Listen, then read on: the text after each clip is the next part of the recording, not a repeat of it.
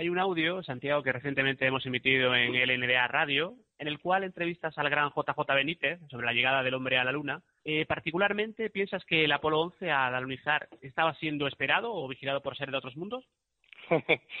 también también un, un tema, una pregunta muy interesante que nos lleva desde el mundo espiritual al mundo de, de lo que es el cosmos y el espacio. Mira, eh, mi padre, mi padre, eh, periodista y presentador de televisión española durante 30 y 33 años, concretamente, desde, 59, desde 1959 a, 2000, a, a 1992.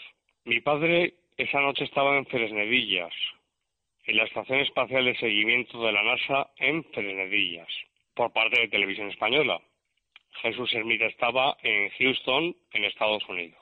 Y hubo un momento, hubo un momento, lo, lo, ha contado él muchas veces, se encontraba en una sala donde había más colegas periodistas, no solamente españoles, sino extranjeros también, cubriendo la información desde esa estación espacial de seguimiento que era de Fresnedillas, de la NASA, y en un momento determinado eh, la comunicación yo no, yo no había nacido, pero los que sí que vieron eh, toda la retransmisión en, directo lo recordarán. La retransmisión se cortó, se cortó, y entonces yo os cuento, yo os cuento de primerísima mano, yo diría que casi como primicia, eh, lo que pasó aquella noche en Fresnedillas, en dicha, en dicha estación espacial. Cuando se produce ese corte, entró un, un, americano hablando en un español con un acento marcadamente norteamericano o inglés, bueno, viene a ser lo mismo. Si bien los americanos eh, tienen otra pronunciación diferente a los, eh, en fin, a lo, que, a lo que conocemos como el inglés, son más nasales. En fin, les invitó, en definitiva, les invitó muy amablemente a todos los periodistas que estaban cubriendo allí la información a que salieran de la sala donde se encontraban y les pasaron a otro lugar. Y pasados unos minutos, la comunicación con la Luna se restableció y de nuevo volvió a invitarles a que ocuparan sus puestos de trabajo. ¿Por qué? La pregunta que yo hago es ¿por qué? ¿Por qué, por qué ese, ese corte en la retransmisión? ¿Por qué se les invita a este grupo de periodistas, nutrido grupo de periodistas, entre los que se encontraba mi padre, por qué se les invita a salir de la sala donde estaban todos los monitores con la retransmisión. Es un misterio, pero hemos oído que fue un radioaficionado con un equipo potentísimo, el que captó la conversación entre el Apolo 11 y Houston y mm, diciendo pues están aquí, decía Armstrong, están aquí, señor, son, eh, señor se dirigía a Houston, eh, claro, porque va en calidad de militar, era, era militar.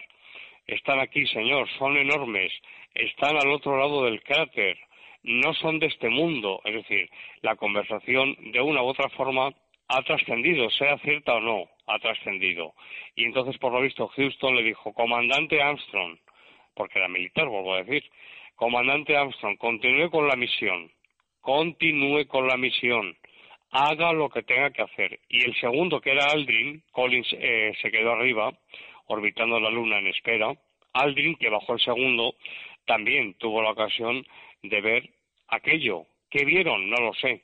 Pero yo te digo, después de haber eh, desde muy pero desde muy jovencito, desde muy jovencito a mí el mundo de, de la astrofísica, de la astronomía, tengo un telescopio estupendo, me, me, ha, me ha entusiasmado y me he pasado noches enteras eh, escrutando el, el universo y, y, viendo estrellas y localizando galaxias y mil cosas, yo sí te puedo decir, y esta es mi opinión personal en base a todo lo que conozco, que el hombre, primero, sí llegó a la Luna, el que diga que no llegó a la Luna es que no tiene ni idea, porque los primeros que los primeros que estaban interesados en que Estados Unidos no llegase a la Luna era la Unión Soviética, eh, siguieron perfectamente desde las bases de seguimiento en, la Unión Soviética, eh, fueron siguiendo las evoluciones del Apolo 11 y, y, hubieran sido los primeros en, decir, fraude, no han llegado.